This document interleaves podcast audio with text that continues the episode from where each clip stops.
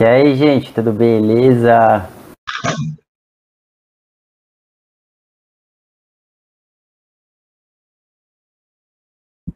Olá, Diego aqui, membro honorário do Materializando.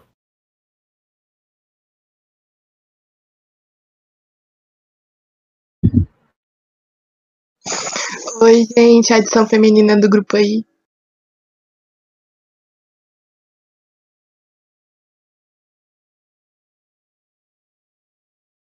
Aruba.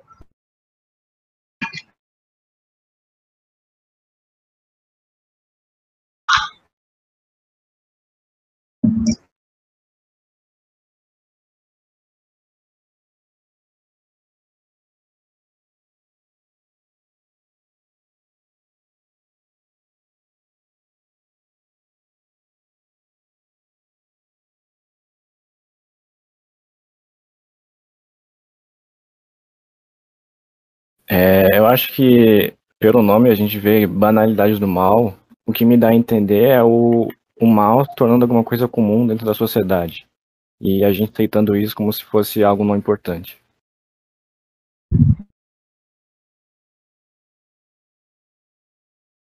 Cara, É. eu acho. Eu Pode acho falar. que quebra muito aquilo de muitas pessoas acharem que pessoas nascem boas ou más, ah, e não que isso se constrói ou coisas do gênero. A, a questão da banalização do mal, ela traz muito contra a argumentação dessa coisa de tu nasce bom ou tu nasce mal, que foi construído muito durante a sociedade, assim, pelo menos foi o, o, o que eu percebi. Então, eu ia falar a mesma coisa que a Larissa, né? Que antes de ver o texto, eu achava que a banalidade do mal, ela era muito separada por cada indivíduo, entendeu? Que um indivíduo já nascia mal, né? Assim por se dizer, e que ele não ia conseguir, né? Se corromper durante esse tempo de vida dele.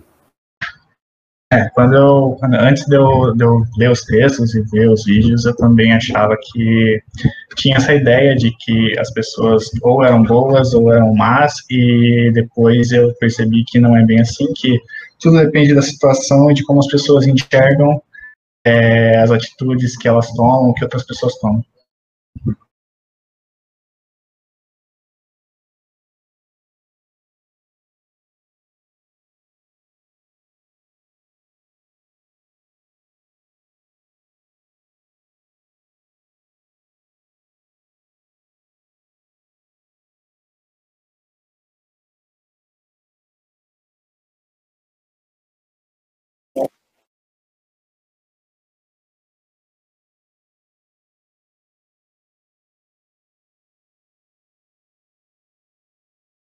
Ooh.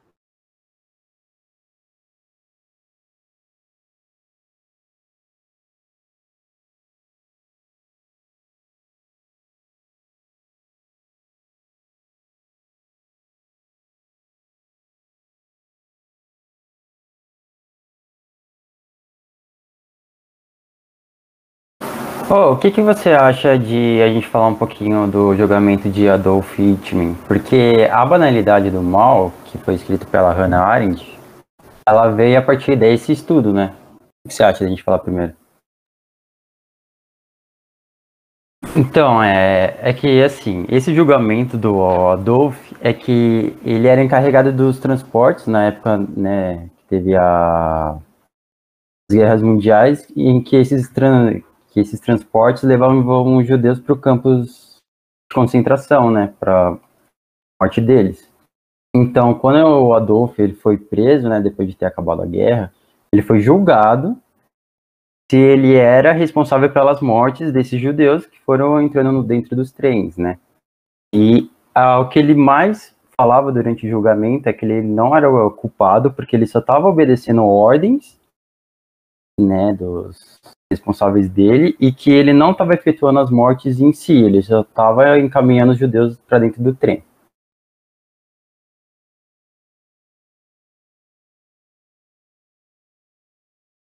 É, não, eu acho esse, essa- esse julgamento aí bem interessante, porque você percebe que na cabeça do, do Adolf, ele não, ele realmente não tinha culpa nenhuma é, de, de, de, de, registrar os momentos que, que os judeus passavam nos campos, ou então de levar os judeus até os campos, porque para ele ele não fazia nada de errado, ele só estava transportando uma pessoa de um lugar para o outro, ou então fazendo, fazendo registro fotográfico. Então é bem interessante de analisar isso. é uma questão bem cara, complicada, né? Porque. Eu acho que uma parte. Desculpa. Não, pode falar, pode falar. Eu acho que uma parte muito importante da gente lembrar é que ela teve um olhar jornalístico em cima de tudo que aconteceu no caso do, do Adolf Eichmann. E lembrando que ele não foi julgado na Alemanha, porque na Alemanha os militares nazistas tiveram uh, tipo absorção dos crimes. Ele foi sequestra tipo, sequestrado e julgado em Israel pelos crimes contra os judeus especificamente.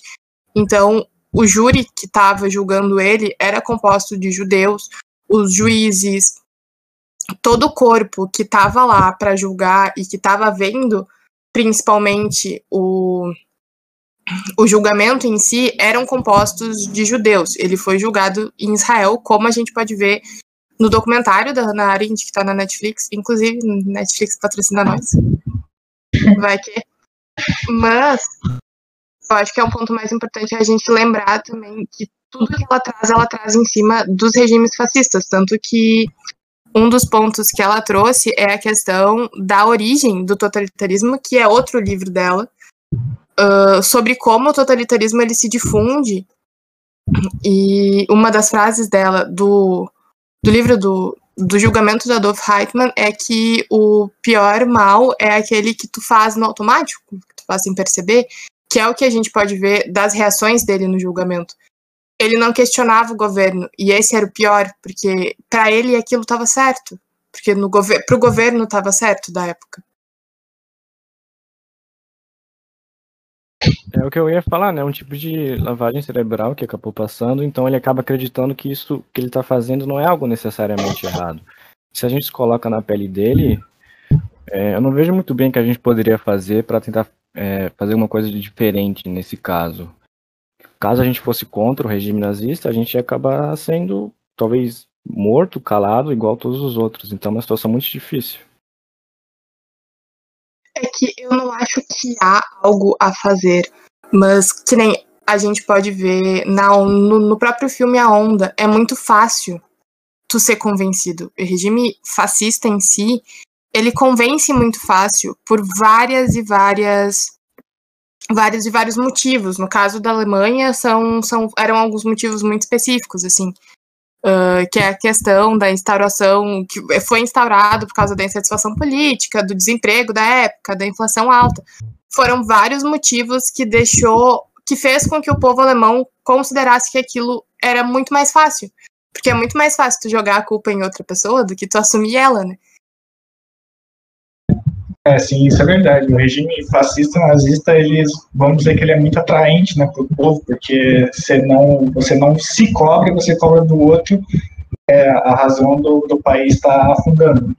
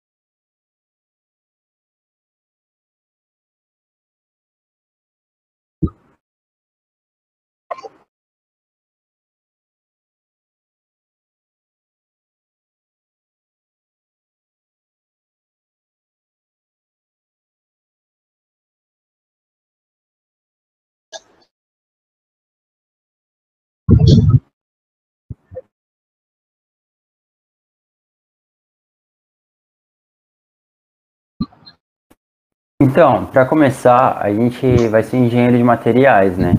Então, com isso, a gente já consegue perceber que a gente vai estar tá conversando com várias áreas também de outras profissões, arquitetos, engenheiros civis, ou engenheiro químico, tudo isso.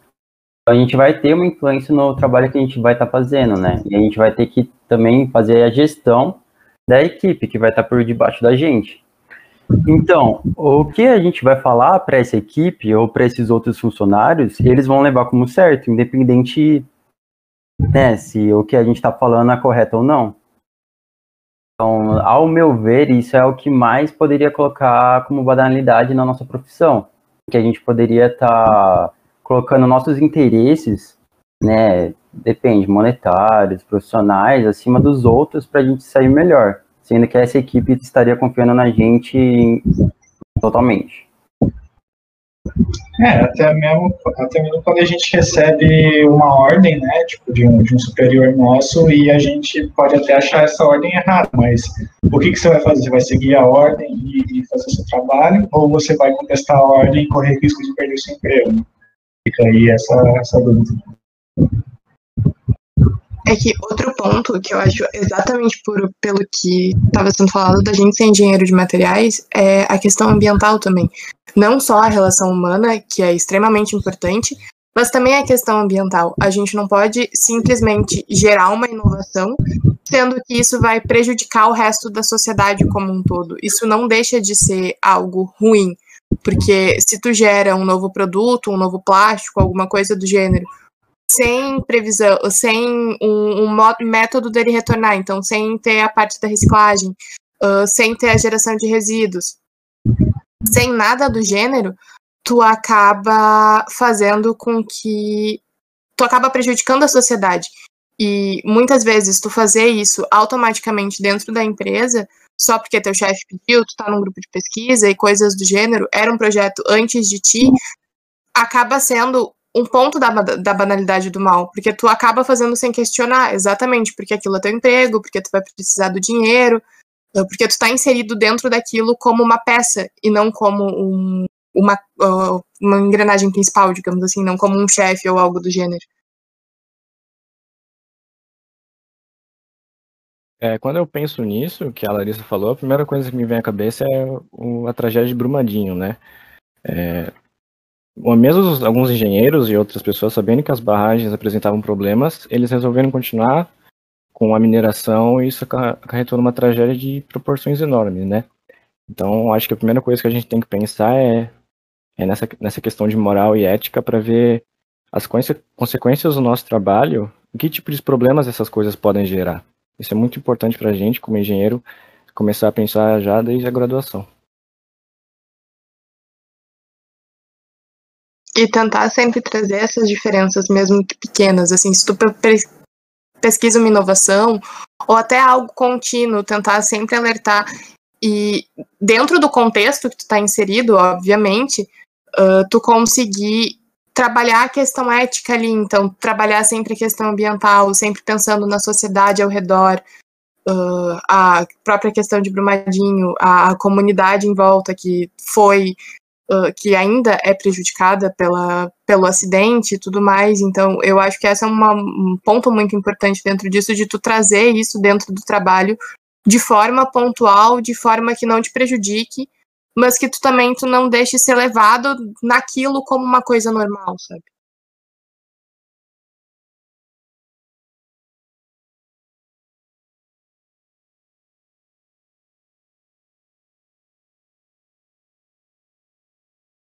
Uh, não,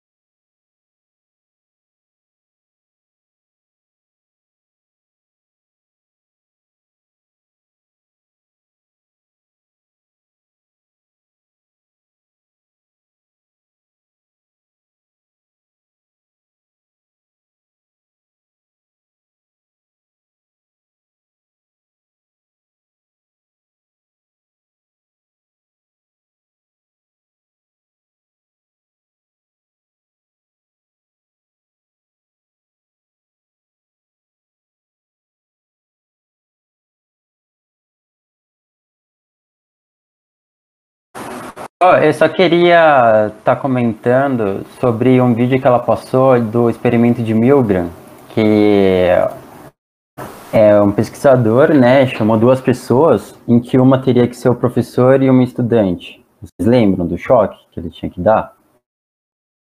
Então, a, esse experimento, né, o pesquisador ele chamou duas pessoas e ele colocou funções em cada uma delas, em que uma seria o estudante e uma o professor, sendo que o professor teria que fazer né, perguntas aleatórias aí para o estudante, e caso ele errasse, ele teria que tomar um choque.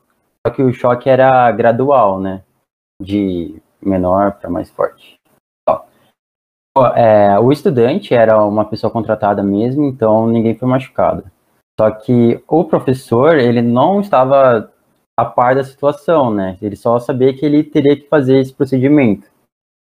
Então, é, ele começou a fazer as perguntas para o estudante, só que o estudante errava todas, para ver como que o professor ele ia se sair durante o experimento.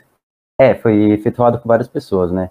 Teve pessoas que, depois de um certo nível de voltagem, eles pararam de dar o choque na pessoa porque a pessoa já não queria que continuasse. Então a gente consegue, né, já ver que teve pessoas tudo bem que isso é em situações diferentes, mas tem pessoas que, mesmo recebendo as ordens, eles pararam de dar o choque na pessoa.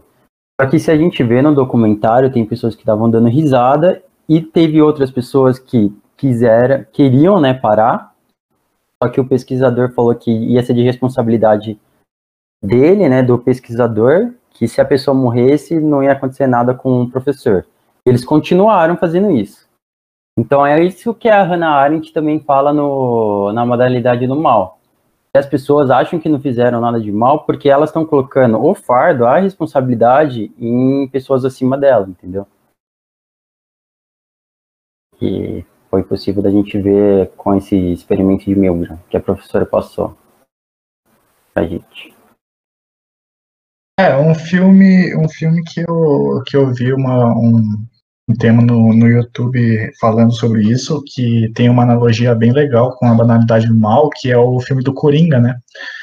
Porque a gente consegue ver durante o filme que conforme ele vai ele vai tendo os problemas dele lá de mentais, né?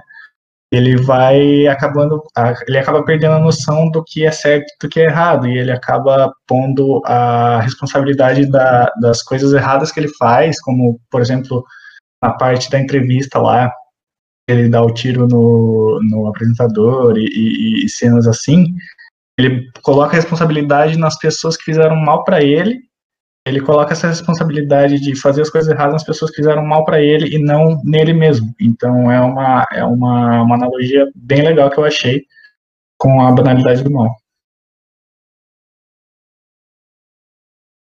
Outro que eu vi, que inclusive a senhora trouxe em aula também pra gente uh, foi a questão também do episódio real que aconteceu, que é do, do experimento em sala de aula que acabou gerando a onda.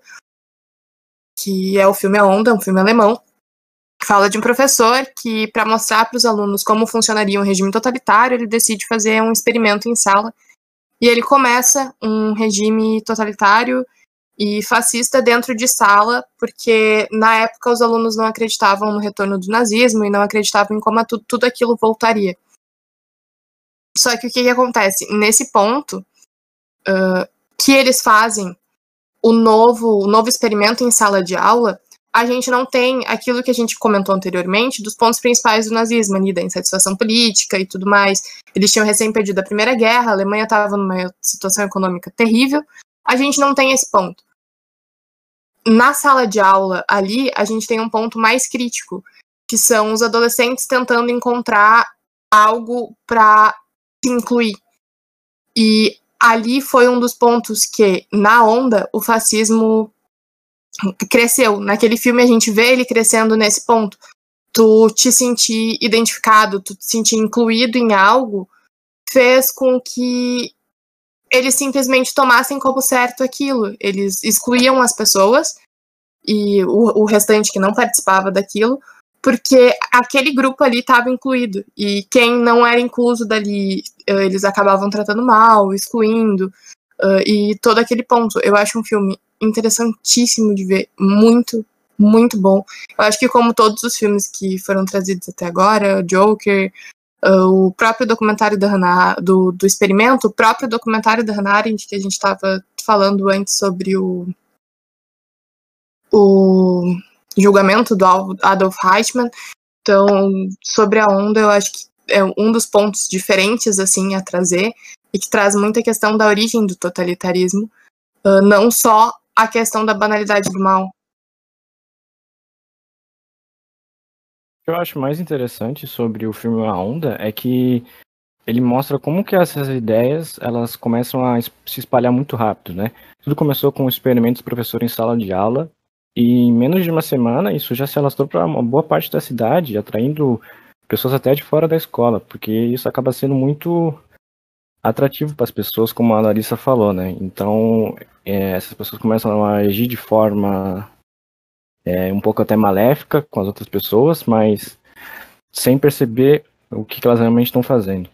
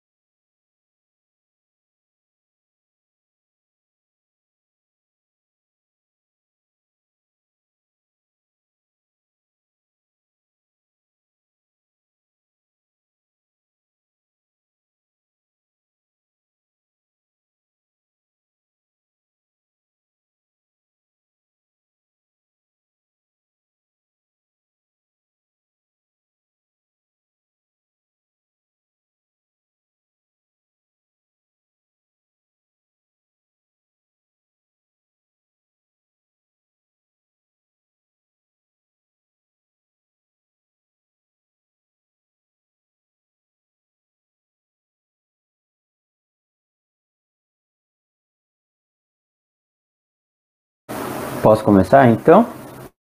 É, é então, é, eu acho de extrema importância, né? A gente até por ser futuros engenheiros está estudando esse tema porque a gente começa a, a pensar sobre nossas ações mais meticulosamente, né? Porque é, para mim, né, banalidade do mal, como eu disse anteriormente, é de pessoas, tipo, são várias pessoas assim, mas que já eram más desde o começo. Mas agora, a partir desses textos, a partir do explicamento da Hannah Arendt, é que cada pessoa, ela, ela pode apresentar esse mal de acordo com várias situações, entendeu? Então, a partir de, desses estudos, desses filmes que a gente viu, eu vou começar a repensar, né, melhor em todas as atitudes, mas é, sempre visando, né, é, o que, que a gente pode melhorar, não só para mim, mas também para a sociedade, como a Larissa falou, que a gente é engenheiro de materiais, tem que pensar também no, no planeta, né, de novos materiais, mais, mais bioagradáveis, né, para a nossa profissão. Então, acho que para mim é o importante é isso também, tem várias outras coisas, mas vou deixar para o resto falar. Aí. Ah, eu também acho um tema bem, bem importante de da gente discutir, né? Porque a gente, como engenheiro, a gente vai ter bastante responsabilidade sobre talvez futuros produtos que, que vão sair aí, né? Então a gente tem sempre que é, pensar no melhor, uh, não só para a gente, mas também para o resto das pessoas, tanto que trabalham com a gente ou que vão ser impactadas pelo nosso trabalho. Então eu acho que é um tema bem, bem, bem bom de ser discutido e que é muito válido é, esse trabalho que a gente que a gente vem fazendo é, ao longo do semestre, que a gente vai continuar fazendo. É, eu acho importante a gente discutir isso sobre o que é certo, o que é errado, o que é mal, o que é bom, porque a gente começa a analisar nossas próprias ações e ver se a gente, às vezes, pode estar prejudicando alguém sem a gente menos saber, né? Então é bom a gente parar para repensar nossas atitudes, é, as nossas consequências, para saber como que a gente deve agir em certas situações. Cara, Concordo muito com o que os guris falaram, assim, extremamente. Então, para não ficar repetitivo, eu vou trazer um ponto de vista diferente. Eh, eu sou uma aficionada em true crime, o que não é muito, muito legal, porque são casos muito violentos, muita coisa acontece. E dentro desses casos, assim, uh, tu vê recorrente o quanto o dia a dia das pessoas modifica elas tem casos que tu vê que pessoas foram condenadas acreditando nesse ponto de que pessoas nascem más, crianças que estavam inseridas em contextos horríveis foram condenadas simplesmente porque acreditavam que ela, é, ela era a semente do mal e coisas do gênero é, é, são coisas absurdas de se ver e tu vê o contexto por trás dos crimes que aconteceram e nesse caso, também crimes de guerra, como o nazismo, como as pessoas aceitavam aquilo. Tu vê um grupo. Quando acontece com uma só pessoa, como nos casos de true crime que eu tô falando, já é horrível. E no caso do nazismo, que é o que a gente vem tratando o tempo inteiro, foi muito interessante ver e finalmente entender, porque eu nunca entendi como é que as pessoas deixavam aquilo acontecer. Nunca. Eu já bati a cabeça várias e várias vezes e eu nunca consegui entender como as pessoas deixavam aquilo acontecer.